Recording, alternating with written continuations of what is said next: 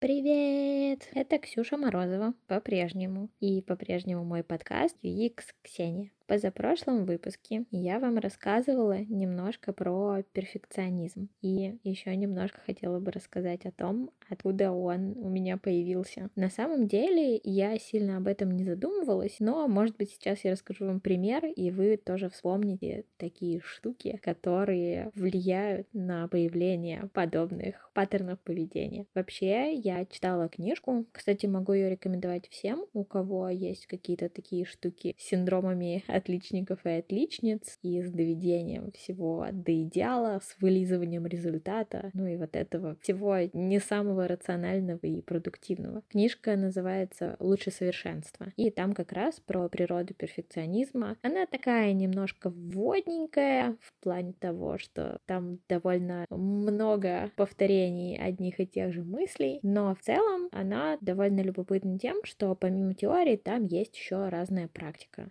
Нужно выполнять упражнения, сидеть думать, писать, анализировать то, что происходит. И, собственно, там были задания на то, чтобы подумать, в каких ситуациях впервые возникала потребность сделать что-то хорошо. И я, правда, села анализировать. Это, конечно, такой полумем, что все проблемы из детства, но, в общем, начала вспоминать и вспомнила довольно прикольную штуку. У моей мамы, когда я была маленькой, был продуктовый магазин, и мой папа помогал помогал маме вывозить мусор из этого продуктового магазина. Там скапливалось очень много разных коробок, поддонов, в общем, всякой такой ерунды, которую сейчас обычно организовывают или какие-то коммерческие службы вывоза мусора, или муниципальные. А там, в нашем маленьком городе, такого просто не было предусмотрено. И, собственно, папа приезжал, забирал в магазине кучу-кучу всякого мусора и отвозил его на своей восьмере на городскую свалку. Однажды меня решили взять с собой в это увлекательное турне.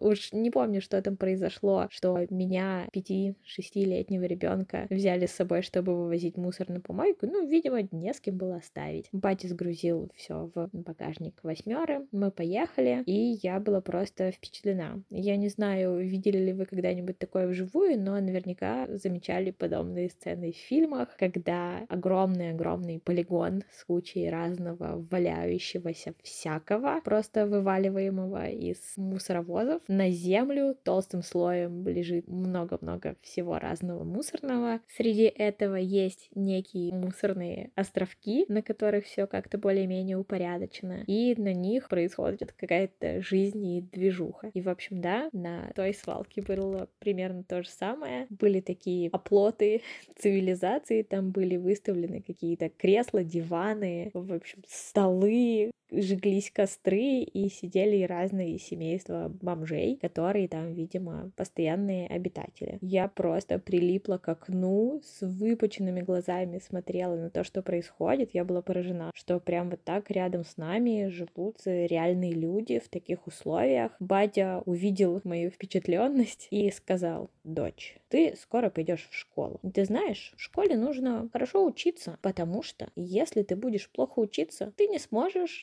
зарабатывать нормальные деньги своей профессии. И тогда мы станем очень бедными, и нам всей семьей придется переехать на эту помойку. Батя, конечно же, шутил, но вид у него был очень серьезный. Когда я ему пересказываю эту историю, он говорит, что я вообще не помнит такого факта, что он так неудачно шутил, или, может быть, наоборот, удачно, потому что после этого я была круглой отличницей до третьего класса. Я реально свято верила в то, что если что-то делать хотя бы чуть-чуть плохо или не стараясь, или просто на 5 с минусиком даже, не на 4 балла, то это ведь угроза всей моей семье, всему благосостоянию просто мамы, папы и меня, что мы из-за меня, из-за того, что я не знаю таблицу умножения, или из-за того, что я плохо написала диктант, мы просто отправимся жить на помойку. И это, конечно, забавный эпизод, но он действительно повлиял как-то, видимо, на мою психику, что очень хочется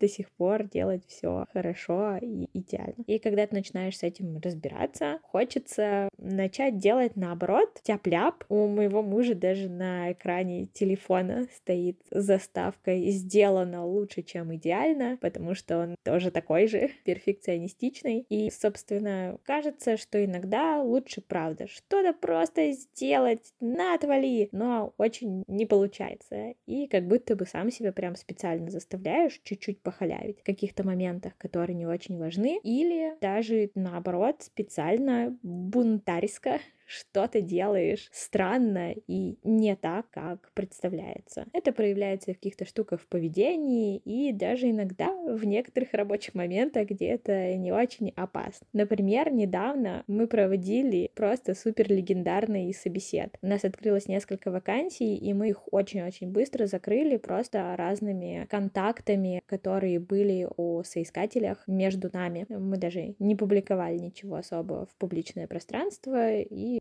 просто, в общем, быстренько пособеседовали лучших кандидатов внутри. Не пришлось э, никого привлекать извне. Так вот, среди прочих кандидатов была девушка, которая мне очень понравилась до этого на другом общении, и, собственно, мы позвали ее поболтать. Так сложилось, что мы поехали на конференцию с ребятами с нашей команды, и в этот же город на конференцию приехала эта девушка-соискательница. Она сказала, извини, я не смогу на созвон, я буду на конфе. Мы такие, о, клево, мы же тоже будем на этой конфе, короче, будет очный собесед, погнали. Она была очень удивлена, повеселилась над таким совпадением, ну и, конечно, не могла отказаться прийти на такой собесед. Мы решили, что хоть у нас в этом городе есть, конечно, офис нашей компании, но это как-то скучно. Нафига нам проводить собесед в офисе, когда мы как бы на конференции, мы вообще в расслабленном классном состоянии, мы можем себе позволить встретиться в кафе. Мы выбрали выбрали рестик, пришли туда, на заказывали еды, хотели даже найти столик с розеткой, чтобы комп подключить, но что-то вокруг не было столиков, мы такие, да и пофиг. Пришла соискательница, мы сидим уже такие э, сытые, румяные, довольные. Она говорит, ну что, как будем обсуждать? Мы такие, да, садись, нормально. Включаем комп, созваниваемся с еще нашими коллегами, которые онлайн готовы собеседовать. Она говорит, блин, мне кажется, сядет комп. Мы такие, ничего, не переживай, давай, сядет, включим другой. И мы просто антиформально на супер чили начинаем с ней обсуждать, задаем ей какие-то каверзные не очень вопросы, шутим шутки. И так получается, что я сижу рядом с искательницей на диване, мы смотрим в экран, и она, собственно, по телемосту на созвоне показывает какие-то там свои макеты, примеры работ нашим коллегам, которые не смогли быть очно и которые онлайн. Ну, в общем, мы сидим вдвоем и показываем им. И на напротив нас сидят другие мои ребята, которые тоже вроде участвуют в собеседе, но с другой стороны они не видят экран, к нам маститься как-то неудобно, и они такие на своей волне. Время уже ближе к вечеру, вечер уже свободный, они заказывают себе коктейли, и просто в какой-то момент я собеседую соискательницу, понимаю, что они сидят и просто за нашим ноутом чокаются.